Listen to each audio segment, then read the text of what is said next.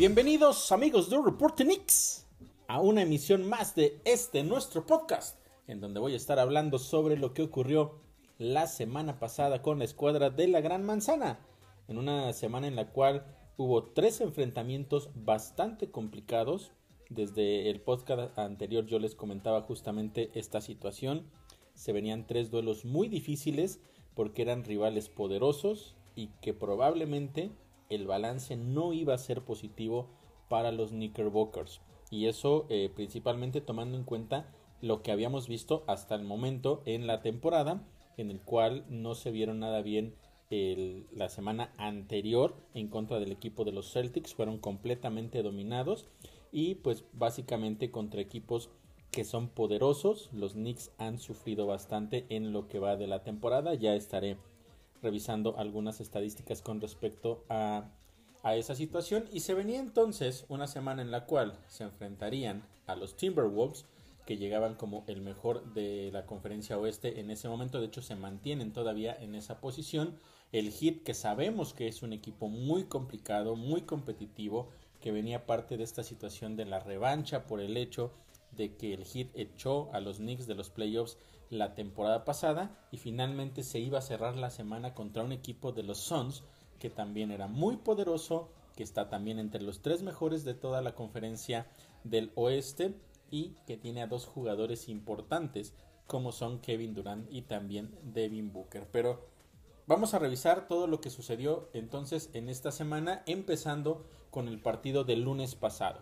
Ese duelo entre la escuadra de los Knicks y los Timberwolves que como previa yo les comentaba que se habían enfrentado en la pretemporada en un duelo en el cual jugaron prácticamente todo el tiempo los titulares, algo no muy común en pretemporada, pero prácticamente se sintió como un partido de temporada regular porque ambas escuadras tomaron la decisión de, mantener la mayor parte del tiempo a sus jugadores titulares. Y en ese partido los Timberwolves literalmente arrasaron con los Knicks en la segunda mitad. Fue una primera mitad muy competitiva, pero la segunda mitad la realidad es que las cosas ya no fueron de esa manera y terminaron con una victoria bastante contundente.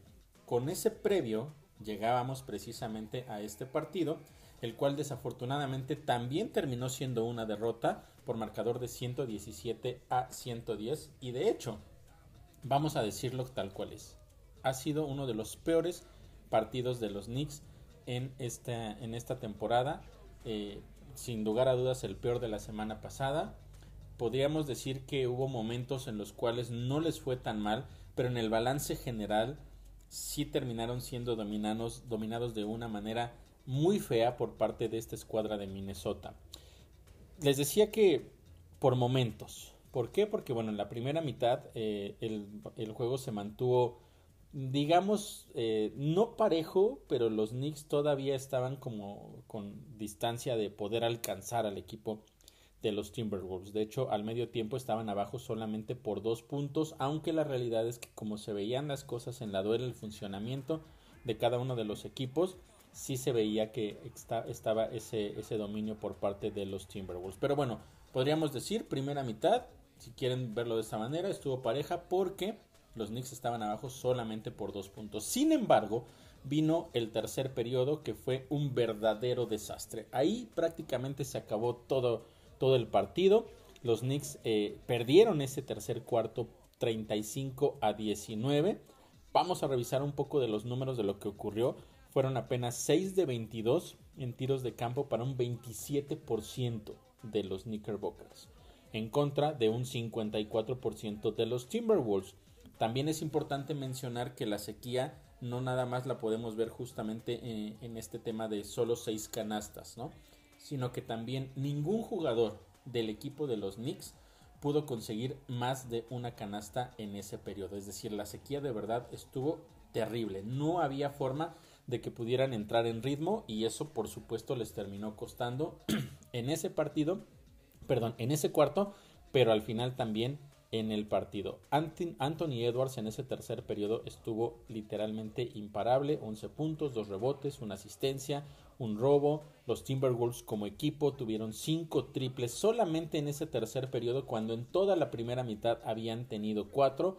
Minnesota llegó a estar al frente hasta por 22 puntos y terminaron ese periodo con una ventaja de 18 puntos. La realidad es que básicamente ahí se terminó definiendo ese partido porque en el cuarto cuarto los Knicks intentaron ahí por ciertos lapsos eh, recuperarse, pero lo más que pudieron acercarse fue hasta 12 puntos por ahí de mitad de, este último cuarto. Sin embargo, ya no les alcanzó, vino otra vez eh, ese, ese repunte por parte de los Timberwolves y con 3 minutos por jugar, los Knicks mandaron a los suplentes a terminar el partido porque ya no había absolutamente nada que hacer. Como les decía, literalmente en la segunda mitad este equipo de los Timberwolves le pasó por encima a los Knicks, principalmente en ese tercer periodo que fue lo que marcó una diferencia y que también hay que mencionarlo, se está convirtiendo también en una tendencia con los Knicks, que en el tercer periodo las cosas se les están empezando a complicar. Ojo con eso porque eso hay que trabajarlo directamente en el vestidor porque vienen precisamente del medio tiempo donde está la plática para ver los ajustes y en varias ocasiones, a pesar de todo eso, terminan teniendo un tercer periodo muy complicado. Hay que trabajar en esa situación de manera urgente y lo vamos a platicar con lo que les voy a comentar ahorita también más adelante en los otros partidos. En los términos generales de lo que nos dejó este partido fue que los Knicks terminaron con apenas, apenas 16 asistencias, mientras que los Timberwolves tuvieron 30, prácticamente el doble. En el balance general del partido completito, de principio a fin, los Knicks un 35% de efectividad contra un 51% por parte de los Timberwolves. Los Knicks también en tiros de campo, en tiros de 3, su porcentaje fue apenas del 24%. 9 de 38 intentos en tiros de 3. Definitivamente las cosas no estuvieron saliendo nada bien. Rebotes ofensivos. En este caso los Knicks tuvieron 17 y fueron 14 puntos. Mientras que los Timberwolves eh, consiguieron solo 7, pero también consiguieron 14 puntos. Y aquí es donde nos damos cuenta un poquito de la contundencia que sí hubo en un equipo y en el otro no. Los Knicks tuvieron 10 rebotes ofensivos más que los Timberwolves. Sin embargo, al momento de convertir esos rebotes ofensivos en puntos de, segundas oportunidades, el balance fue exactamente el mismo. Falta de contundencia sin lugar a dudas, no solo en los disparos eh, iniciales, sino también en los rebotes. De nada sirve que tengas tantos rebotes ofensivos si tampoco los puedes convertir en puntos. Pérdidas de balón. Los Knicks terminaron con 10 y fueron también ahí 17 puntos en contra los que estuvieron recibiendo. Y por último, la banca. La banca que regularmente siempre termina siendo más fuerte la de los Knickerbockers. En esta ocasión perdió 43 a 30. Ahí está, lo que sucedió en un poco en el desarrollo del partido, pero también en la parte numérica creo que queda claro por qué el equipo de los Timberwolves termina llevándose una victoria que al final fue por 7 puntos, pero la realidad es que el dominio fue bastante amplio por parte de la escuadra de Minnesota y los Knicks no se vieron nada, pero de verdad nada bien. Había mucha preocupación después de, de esa actuación por lo que podía venir posteriormente, porque insisto, lo que le restaba en la semana era el hit y posteriormente los Suns. Pero vayamos paso a paso. Termina entonces eh, con ese resultado negativo, una mala actuación.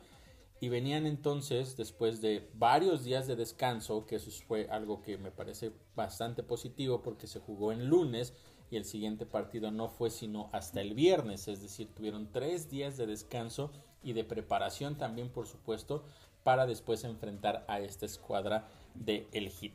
Un Hit que venía con tres jugadores principales en la parte de las anotaciones, como son Jimmy Butler, como Bam Adebayo, pero principalmente Tyler Hero. Tyler Hero que está por encima en puntos, incluso de los dos que les acabo de mencionar, lo cual, eh, si bien se sabe que es un jugador muy talentoso, siempre tenemos en mente como que Jimmy Butler va a ser el jugador que va a alzar la mano en ese aspecto para la escuadra de Miami. Sin embargo, no es así, por lo menos no lo está haciendo en lo que va de la temporada. Eh, era Tyler Hero el que estaba dominando. Y hablando de eso, venía también un tema importante, porque Tyler Hero estuvo fuera por lesión. Era un jugador de los que ni siquiera fue decisión de último momento. Días antes ya estaba confirmado que Tyler Hero no iba a poder jugar ese partido en contra de los Knicks y de cierta forma abría un poco la ventana para que los Knicks tuvieran una ventaja para ganar este partido. Sin embargo, no fue tan sencillo como, como pudo haber eh, parecido por diferentes factores que voy a ir analizando. Al final sí terminan los Knicks teniendo una victoria realmente extraordinaria, un final de locura, una remontada de verdad, de verdad de las más emocionantes que hemos visto en los últimos años. El partido termina 100 a 98 con una definición literalmente en el último disparo. Para todos aquellos que no lo vieron, voy a platicarles un poco de cómo sucedió, porque tenemos que tomar en cuenta que sí, es una gran victoria, se viene de atrás, la parte emotiva sin lugar a dudas está hasta arriba con los Knicks, pero, pero hay que ver también qué llevó a que tuvieran que remontar de esa manera y que esta victoria a través de una remontada se sintiera todavía mucho mejor. Y vamos a eso, vamos directamente a eso. La primera mitad fue un partido en realidad muy parejo. Ninguno de los dos equipos se logró separar por más de doble dígito. Todos los dos equipos tuvieron ventajas entre 5, 6, 7 puntos, pero no más. Nunca llegó al doble dígito. De hecho, hubo 7 cambios de ventaja y 4 empates a lo largo de esos dos primeros periodos, por supuesto, eh, quitando el, empate inicial 0-0. Pero eso nos hablaba un poco de que estaba siendo un partido bastante parejo.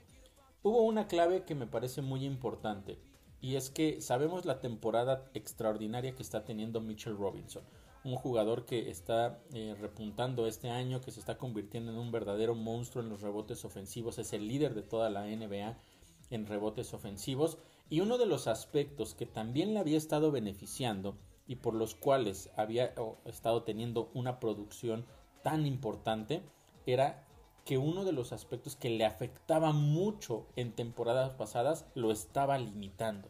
¿Y de qué estoy hablando? Las faltas. Únicamente en lo que va de la temporada, en un solo partido ha salido por faltas y en los demás no se ha metido prácticamente en problemas de faltas en todo el encuentro. Sí ha tenido 3, 4, pero nunca continuas que lo hagan eh, tener que ir a la banca. En este partido sí sucedió. En los primeros cinco minutos, Mitchell Robinson ya tenía dos faltas y eso forzó a que lo llevaran directamente a la banca. Prácticamente eso eh, terminó limitando los minutos que Mitchell Robinson tuvo, no solo en la primera mitad, sino en general en todo el partido. Después de eso, eh, podemos sacar la, la estadística. Los Knicks en toda la primera mitad tuvieron solamente dos rebotes ofensivos. Insisto, es la especialidad eh, o lo que se ha convertido en la especialidad de esta temporada por parte de Mitchell Robinson y ahí está el claro ejemplo de la falta que hizo.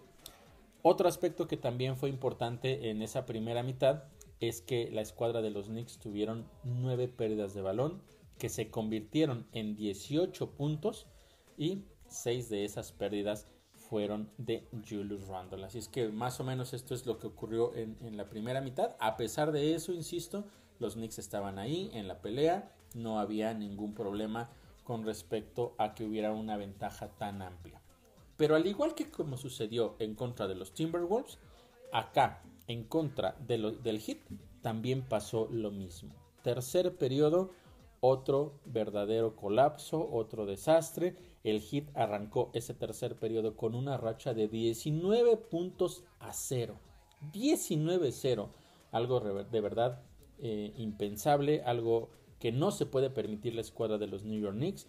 Y eso por supuesto llevó al Heat a irse arriba en ese momento que llegó a ser la máxima por 21 puntos. Los Knicks en, ese tercer periodo 8 de 26 para un 35% de efectividad. Apenas eh, eh, digo, casi el doble de lo que tuvo eh, la escuadra del Hit, o la mitad, mejor dicho. El, el Hit duplicó prácticamente con 60% de efectividad. Además de eso, en ese cuarto los Knicks tuvieron 5 pérdidas. Y bueno, el Heat terminó arriba por 16 puntos. Otro tercer cuarto de pesadilla para los de la Gran Manzana. Sin embargo, dentro de esta situación tan oscura, ese eh, abismo eh, de mal juego en el que cayeron, hubo un par de cosas que sucedieron casi hacia el final de ese cuarto que eh, encendieron un poquito la mecha para que las cosas empezaran a salir diferente para los Knicks. Porque justamente cuando estaban abajo por 21 puntos, viene una jugada en la cual Isaiah Hartenstein busca a Jalen Bronson, pero la realidad es que el pase es terrible. El pase es en verdad terrible, pero ahí eh, la situación es que Isaiah Hartenstein no estaba en la pintura del hit, sino eh, estaban básicamente apenas en la transición y el pase se lo da estando eh, Isaiah entre la media cancha y el tiro de tres. Lo cual, a pesar de que fue un mal pase y vino un rompimiento, le permitió a Isaiah Hartenstein regresar prácticamente de inmediato y del otro lado lavó su error de una manera extraordinaria porque se eleva el jugador del hit y en ese momento también lo hace, lo hace Isaiah Hartenstein y le entrega y le pone una tapa extraordinaria. El rebote queda para eh, los Knicks y del otro lado, en cuanto toca el balón Emmanuel Quickly, ya sabemos la capacidad de este jugador, lo recibe, ve que tiene espacio, se eleva, dispara y cayó el triple.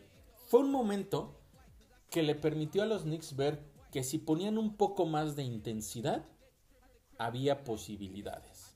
Eso fue lo que sucedió cuando faltaban ya pocos minutos para terminar ese, ese tercer periodo. Y después también hacia el final del mismo terminó Emmanuel Quickly consiguiendo otro triple para acercar a los Knicks. Es por eso que terminaron abajo solamente por 16 puntos cuando llegaron a estar abajo hasta por 21. Sin embargo, todavía era muy cuesta arriba para los de la Gran Manzana, pero insisto, esa jugada en específico me parece que cambió un poco la mentalidad, les dio una visión diferente de lo que pudiera ser el último cuarto. Y al final, en efecto, las cosas fueron muy diferentes en el último periodo los Knicks arrancaron con una racha de 11 puntos contra 0 y ya estaban abajo solamente por 7 puntos cuando quedaban 7 minutos por jugar. De las cosas que también fueron muy importantes fue el hecho de que la defensiva también jugó bastante bien porque durante prácticamente 5 minutos no permitieron una sola canasta del Miami Heat. La defensiva en verdad fue clave entre la presión, entre los robos, entre las pérdidas de balón por parte del Heat. Fueron cinco minutos en los que ellos no pudieron conseguir puntos y eso permitió por supuesto que los Knicks empezaran todavía a eh, acercarse aún más. ¿Qué sucedía después? Con eh, menos de tres minutos por jugar, canastas consecutivas por parte de Jalen Bronson y los Knicks se fueron al frente. Se ponían arriba por dos puntos y ahí comenzó prácticamente todo el drama. ¿Por qué? Porque entonces los Knicks se van al frente y están con esa buena ventaja, se emparejó eh, el, partido, pero después otra vez vino una muy buena jugada en esta ocasión por parte de RJ Barrett, que en este partido fue donde demostró que está prácticamente de vuelta o está retomando ya cada vez más el nivel que tenía antes de los problemas que, en los que tuvo por, por migraña. Foul y cuenta y los Knicks eh, seguían entonces al frente en ese momento por, eh, por un punto, porque sí, previamente los Knicks habían tomado la ventaja, pero hubo respuesta del hit, entonces después con, eh, con ese foul y cuenta de RJ Barrett, primero empata y con el libre los Knicks se fueron al frente por un punto. Ya quedaba muy poco tiempo por jugar en realidad en el partido y después de eso una extraordinaria jugada de Jalen Bronson se planta en el codo, su movimiento prácticamente patentado, dispara, consigue la canasta y los Knicks estaban al frente por tres puntos. Tres puntos arriba y después una falta del otro lado que se le comete a Bam Adebayo. Eh, logra meter ambos tiros libres, se acercaron a uno, todavía con tiempo, del otro lado le cometen falta a Jalen Bronson y aquí viene una situación en donde Jalen Bronson mete eh, uno de dos solamente. Uno de dos para Jalen Bronson. Y con 22 segundos por jugar, el equipo de los Knicks eh, quedaban únicamente entonces con dos puntos de ventaja. Dos puntos de ventaja después de una gran remontada en contra del equipo del Heat, que sabemos que es muy peligroso. No sabíamos qué esperar, pero lo más seguro es que Jimmy Butler iba a tener el balón, porque así regularmente es. Y más si tomamos en cuenta que el otro jugador que puede hacer eh, esas funciones de efectuar el tiro final y ser efectivo, como es eh, Tyler Hero, pues no estaba sobre la duela. Afortunadamente, afortunadamente falló Jimmy Butler ese último disparo. No fue por el doble, fue por un triple frente a la, banca de los New York Knicks. Quien estuvo cerca de él, eh, incomodándolo de cierta forma, fue RJ Barrett. Falla ese disparo que sí pega en el aro, pero termina saliendo. Termina saliendo y con eso entonces una extraordinaria victoria, una victoria de locura. El Madison Square Garden era prácticamente un manicomio después de todo lo que había sucedido. Un partido en verdad, en verdad extraordinario, por lo menos ese último periodo.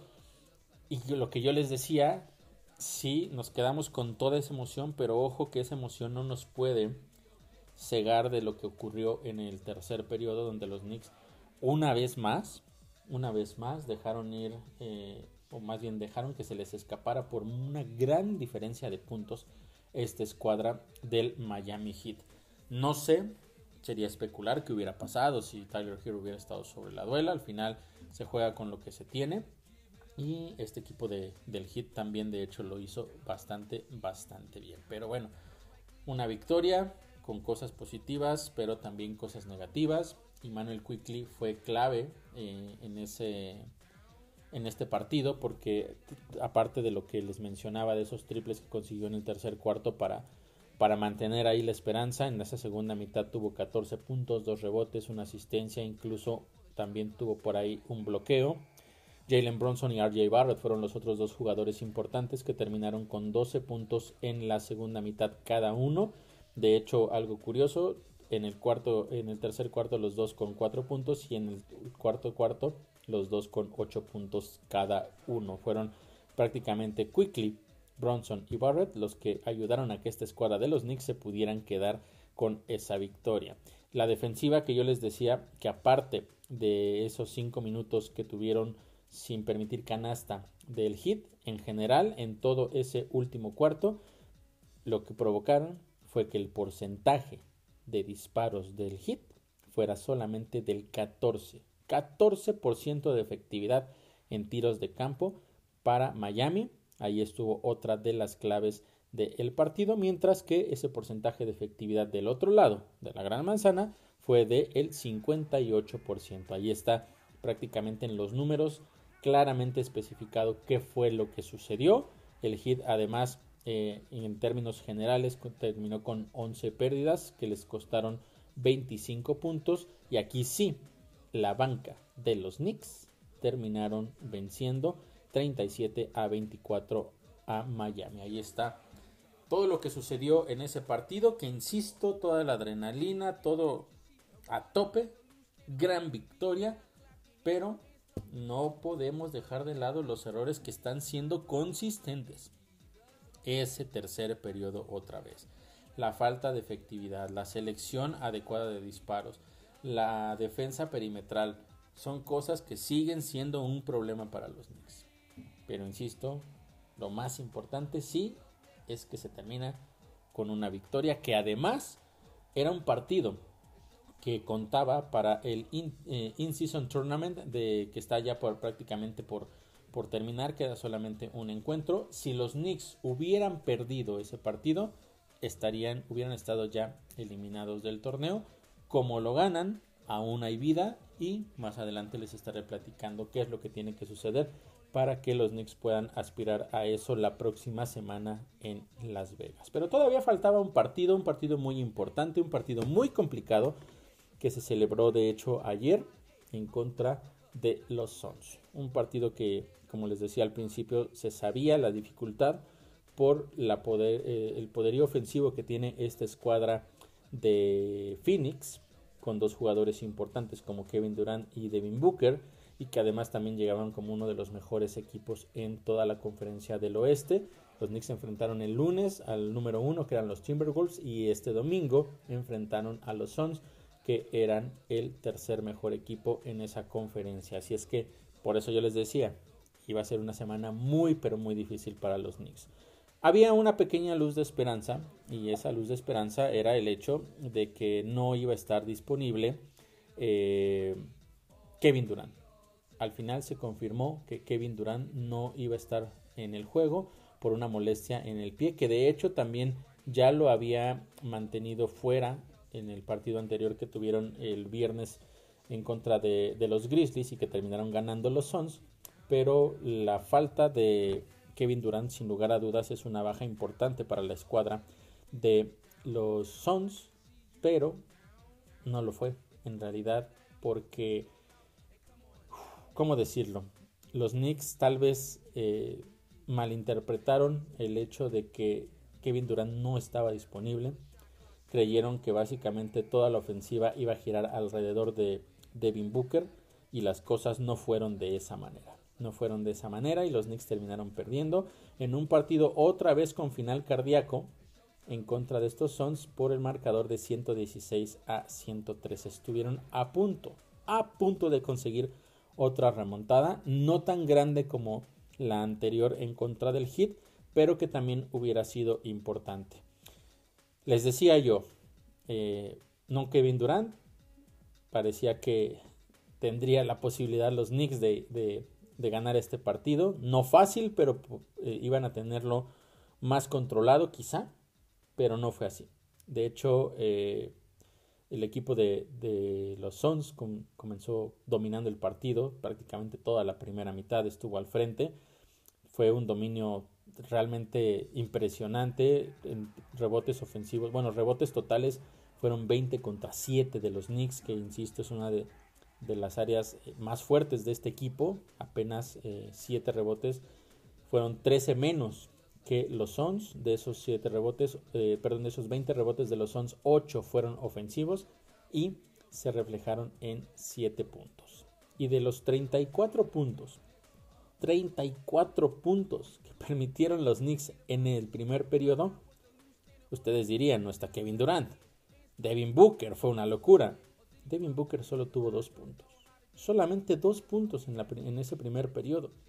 Al que no pudieron parar, y ahí es donde yo les decía que los Knicks se confiaron o no sé qué pensaron, pero tenían, eh, prácticamente dejaron libre a Eric Gordon toda la primera mitad.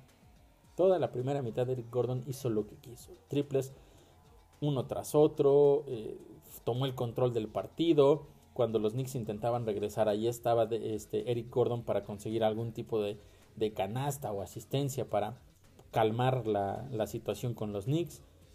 Sí, no estuvo Devin Booker en su mejor primera mitad, pero eso no significaba que no había otros jugadores que pudieran eh, alzar la mano. Por algo este equipo de los Suns es uno de los mejores equipos en la conferencia del oeste y lo demostraron sobre la duela.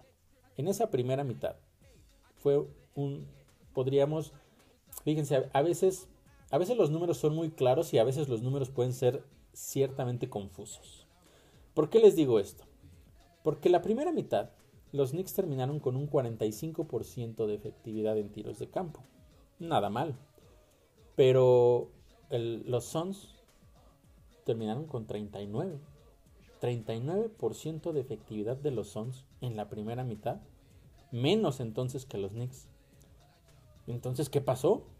¿Por qué los Suns terminaron dominando prácticamente toda la primera mitad y siempre al frente? Bueno, pues porque los Suns tuvieron 8 triples en la primera mitad, porque consiguieron 14 rebotes ofensivos que se convirtieron en 12 puntos, porque los Knicks tuvieron 5 pérdidas de balón que se eh, trasladaron y que se convirtieron, mejor dicho, en 11 puntos. Ahí está. Ahí está la clave. Porque lo que tú dejas de hacer, el rival te lo consigue. Esa fue la clave en esa primera mitad, la cual los Knicks terminaron abajo por 8 puntos de nueva cuenta venía esa situación de qué va a pasar en el tercer periodo, podrán los Knicks este, recuperarse o no, qué va a pasar. pues bueno, el tercer, periodo otra vez comenzó mal. Mal para los Knicks, incapaces de parar a Devin Booker, incapaces de seguir deteniendo a Eric Gordon. Los Suns se volvieron a separar por 13 puntos. 13 puntos en ese momento. Eh, los Knicks tenían apenas un 33% de efectividad en los primeros minutos de ese tercer cuarto.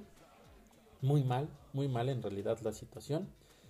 Pero afortunadamente, después de, eso, vino una racha extraordinaria por parte de los Knicks, que lograron conseguir 20 puntos contra 5. Y de hecho tomaron la primera ventaja para ellos en todo el partido. A partir de ese momento, el encuentro se estabilizó. ¿Qué ocurrió en esa racha de 20, de 20 a 5?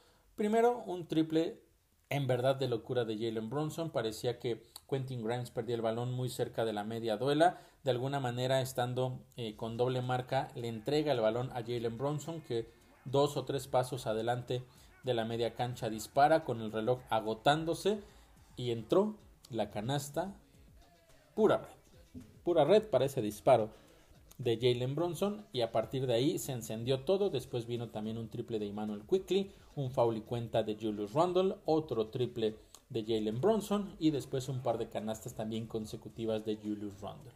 Con eso se concretó precisamente esta racha de 20 a 5 y los Knicks pudieron irse al frente.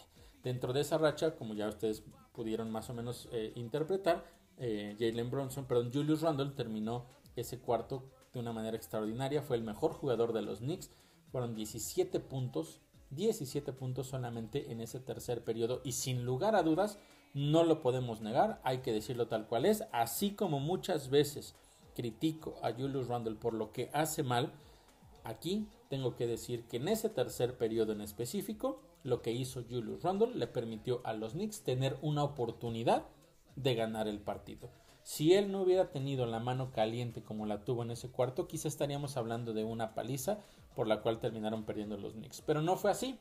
Y, e, e insisto, así como muchas veces pongo en evidencia las cosas que no hace bien Julius Randle, también aquí tengo que decir claramente que gracias a él los Knicks estuvieron en la pelea por ese partido. En ese tercer cuarto terminó todavía con ventaja para los Suns, pero ya solo eran tres puntos y el momento del partido parecía que estaba de hecho a favor de la escuadra de la Gran Manzana. Pero como les decía, a partir de ese momento el partido fue muy parejo. Así se mantuvo durante prácticamente todo el cuarto periodo. Con cinco minutos por jugar, el partido estaba empatado. Es decir, para quien lo quisiera, quien tuviera mejor efectividad, quien lo hiciera mejor en ambos lados de la duela, se iba a quedar con la victoria. ¿Qué pasó? ¿Qué pasó después de eso? Les decía 5 minutos, 5 minutos por jugar, marcador empatado, y en los siguientes 3 minutos y medio, 3 minutos y medio, los Knicks no pudieron conseguir canasta. Fallar, ni siquiera, ni, no solo canasta, puntos. No pudieron conseguir puntos. Fallaron 5 tiros de manera consecutiva y 3 tiros libres una situación muy complicada. Afortunadamente, afortunadamente para ellos, los Suns no se pudieron alejar a más de cuatro puntos. Cuatro puntos fue lo más que se pudieron separar los Suns, a pesar de esa racha negativa por parte de los Knicks, que estaban abajo, insisto, entonces ahora por cuatro puntos, con un minuto y cinco segundos por jugar, cuando le cometen una falta a Emmanuel Quickly y sabemos la capacidad que tiene Quickly en la línea, consigue los dos, buena defensa del otro lado y después otra vez la marca ya prácticamente patentada por parte de, por parte de Jalen Bronson, un drible, se coloca en el codo, disparo, pura red, marcador empatado. Marcador empatado, los Knicks después de todo lo que habían sufrido y a pesar de esos tres minutos y medio de pura sequía, estaban con la posibilidad de ganar el partido. Quedaban 22 segundos. 22 segundos por jugar. El balón en manos, por supuesto, del mejor jugador del el equipo de los Suns, que era Devin Booker. Devin Booker que dejó escapar algunos segundos, que se empezara a consumir el reloj. Después viene la doble marca para intentar eh, quitarle la bola inmediatamente la detecta, pasa el balón hacia uno de sus compañeros, jala entonces la defensiva de los Knicks hacia abajo, pero en ese mismo momento Devin Booker se acerca hacia el lado derecho de la duela, digamos que otra vez del lado de la banca de los New York Knicks, en donde le entregan otra vez el balón, y prácticamente, prácticamente desde el mismo punto en donde dos días antes Jimmy Butler falló el triple que le hubiera dado la victoria al hit, Booker sí lo consiguió. Tenía doble marca, estaba Julius Randle, estaba RJ Barrett, cerca, no lo estaban presionando tan fuertemente, pero estaban ahí incomodándolo. El disparo podríamos decir que no fue un disparo sencillo, sin embargo, no tocó más que red. Tan preciso, tan perfecto, tan de locura fue ese disparo, que el alarido de la gente en el Madison Square Garden fue como si hubiera sido una canasta de los Knicks. Obviamente por la sorpresa, por, porque era poco probable que ese tiro entrara. Y la capacidad que tuvo Devin Booker de encestarlo, en verdad, es de, de festejarlo para él, de sufrirlo para nosotros, pero qué jugador es Devin Booker. De verdad, qué jugadorazo. Y no podíamos decir más porque, o sea, literalmente es... Vaya, o sea, si metes eso, no hay forma. O sea, no fue un error de los Knicks, no, nada. O sea, un tirazo, un tirazo por parte de Devin Booker. Quedaba un minuto con, un segundo con, siete eh, décimas. El balón lo pone en circulación RJ Barrett. Se lo entrega a Jalen Bronson que tiene problemas. De hecho, tuvo problemas para controlar el balón se tiene que dar una media vuelta eh, no tan natural, termina plantándose correctamente, dispara. Y recuerdan lo que les dije del tiro de Jimmy Butler en, la anterior, eh, en el partido anterior. No fue desde el mismo punto, pero eh, el tiro de Jimmy Butler pega en el aro y de esas veces que pega en la parte frontal del aro se desliza y sale. Así, Así sucedió con, con, este, con este tiro de Jalen Bronson. Se quedó apenas corto. ¿Qué tan corto? Podría decir yo que un centímetro más adelante que hubiera caído y hubiéramos empatado el partido y se hubiera ido a tiempo extra. Pero así como sucedió con el tiro de Jimmy Butler que no entró, acá tampoco entró ese tiro de Jalen Bronson y los Knicks terminaron entonces perdiendo desafortunadamente en contra de este equipo de los Suns en un partido con final de locura, en un partido que pudo haber, haberse ido para los Knicks, pero también un partido que pudo haberse inclinado mucho antes a favor de la escuadra de los Suns, insisto, de no ser por ese tercer cuarto bastante, bastante bueno por parte de Julius Randle. La realidad es que entonces se pierde y el balance también numérico es aquí que los Knicks tuvieron 12 pérdidas de balón que costaron 20 puntos, permitieron 18 rebotes ofensivos que también costaron 20 puntos, váyanle ustedes sumando, los Knicks perdieron por 3. Eh, Devin Booker en la segunda mitad tuvo 20 puntos, yo les decía, empezó mal el partido, otros jugadores alzaron la mano y cuando fue momento de que el jugador estelar se pusiera eh, al equipo a los hombros, lo terminó definiendo de una manera en verdad extraordinaria eh, Devin Booker. ¿Qué más, podemos decir de, esta situación? Eh, después también los triples, los triples fueron otro, otro verdadero problema con los Knicks en este partido, fueron incapaces de detenerlos, fueron 16, 16 triples por parte de de, los Suns y de los cuales, fíjense lo que yo les decía, Eric Gordon. Eric Gordon consiguió 6 de esos 16 triples de esta escuadra de los Suns y de hecho él terminó con 25 puntos ese partido. Por ahí más o menos la historia de lo que ocurrió en ese duelo en contra de Phoenix y que terminó entonces dejando a los Knicks con una marca la semana pasada de dos perdidos y únicamente una derrota.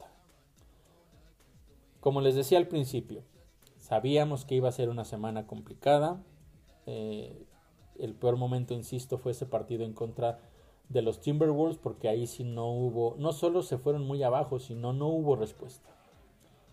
En el partido del Heat y en el partido de los Suns hubo respuesta, pero están esas áreas de oportunidad tremendas de que no te puedes ir tan abajo contra equipos tan poderosos. Contra el Heat se logró regresar y ganar.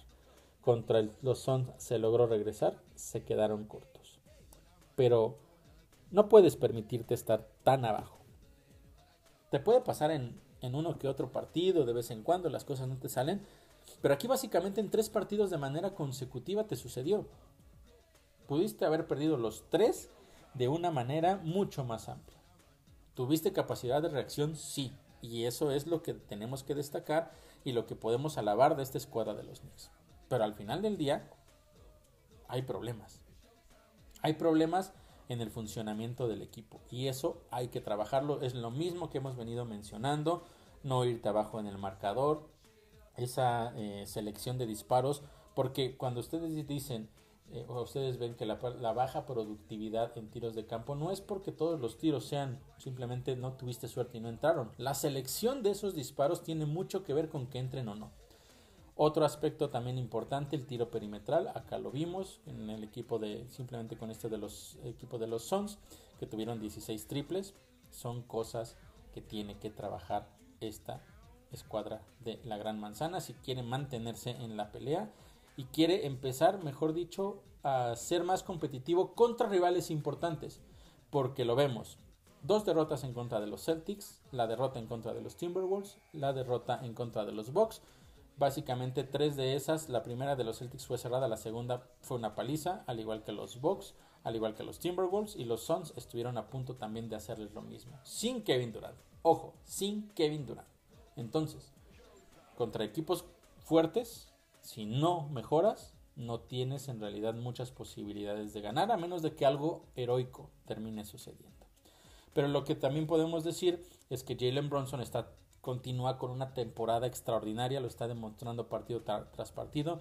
Y Manuel Quickly está jugando a un gran nivel, está siendo factor en los momentos más importantes. Probablemente no lo veamos tan constante durante todo el partido, pero cuando es momento clave, ahí está alzando la mano y Manuel Quickly. Y RJ Barrett, lo que ya les mencionaba, comienza a retomar su nivel que tenía previo a esta semana anterior, que tuvo muchos problemas de migraña y que literalmente, si bien pudo regresar, la realidad es que no estaba en su mejor nivel. Así es que tenemos avances positivos con RJ Barrett, tenemos situaciones sólidas con eh, Emmanuel Quickly y también por supuesto con Jalen Bronson.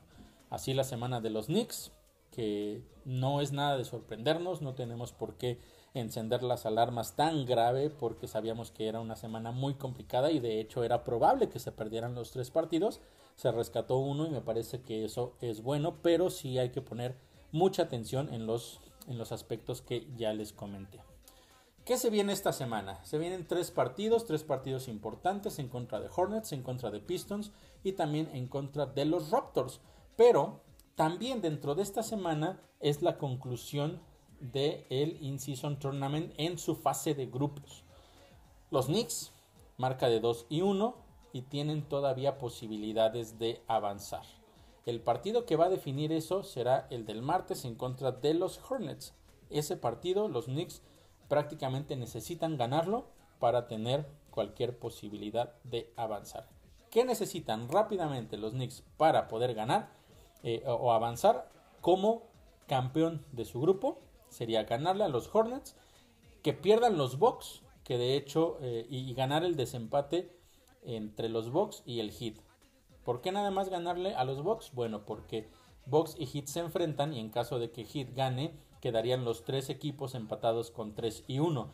Y ahí tendrían que irse directo entonces al criterio de desempate. Ahorita platico del criterio de desempate. La otra posibilidad es que no ganen el grupo, pero que avancen como el segundo mejor lugar de la conferencia. Para eso, ¿qué tiene que, pasar? Tienen que ganar, que pierda el Heat, que pierdan los Caps que pierdan los Celtics y que pierdan los Nets. Eso tiene que pasar para que avancen como wildcard.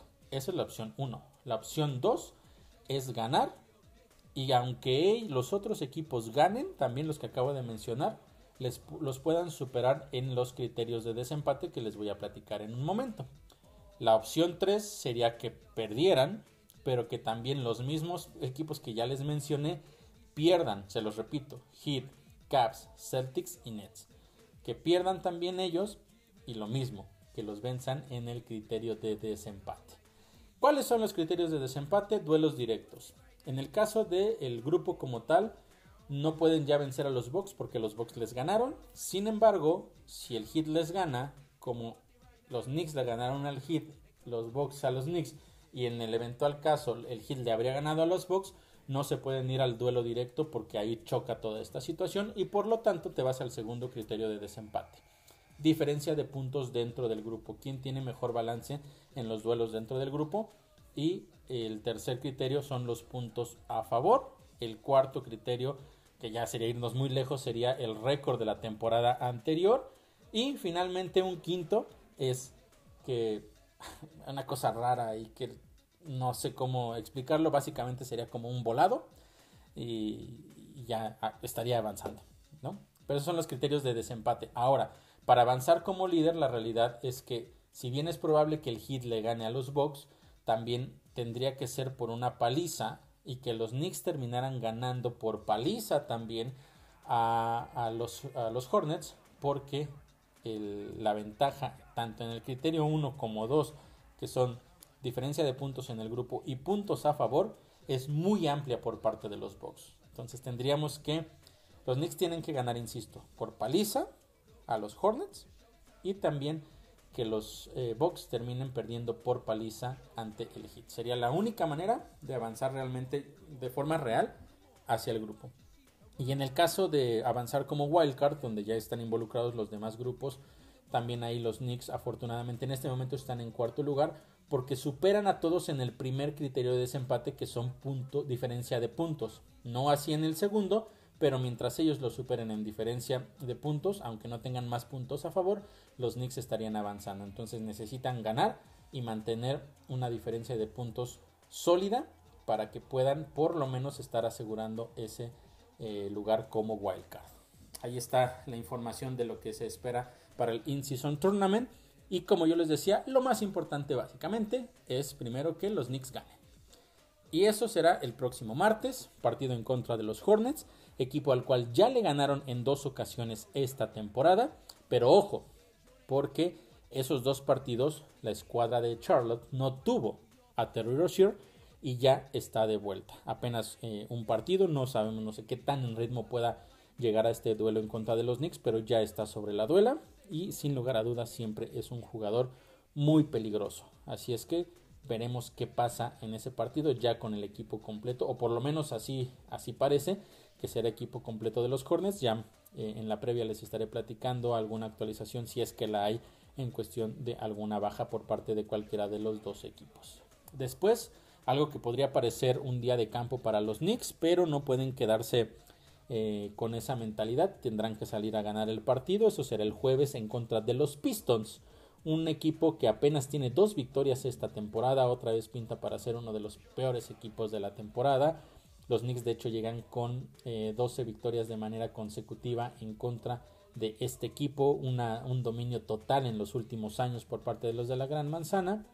Eh, y aparte de eso, les decía, solo dos victorias en la temporada de Detroit, pero han perdido 13 partidos consecutivos. 13 partidos consecutivos en lo que va de la temporada una verdadera lástima lo que está pasando con este equipo de Detroit. Por lo tanto, los Knicks tendrían que aprovechar esa situación y quedarse con la victoria. Y finalmente, el último partido de la semana en contra de los Raptors, que de la temporada pasada les ganó la serie 3 juegos a 1. Es un equipo muy peligroso, le hace mucho daño a los Knicks.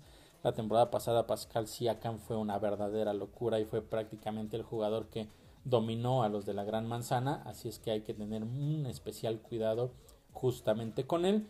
Es un equipo que llega con marca de 8 ganados, 9 perdidos. En este momento estaría calificando, pero a través del play-in. Pero siempre es un equipo muy peligroso.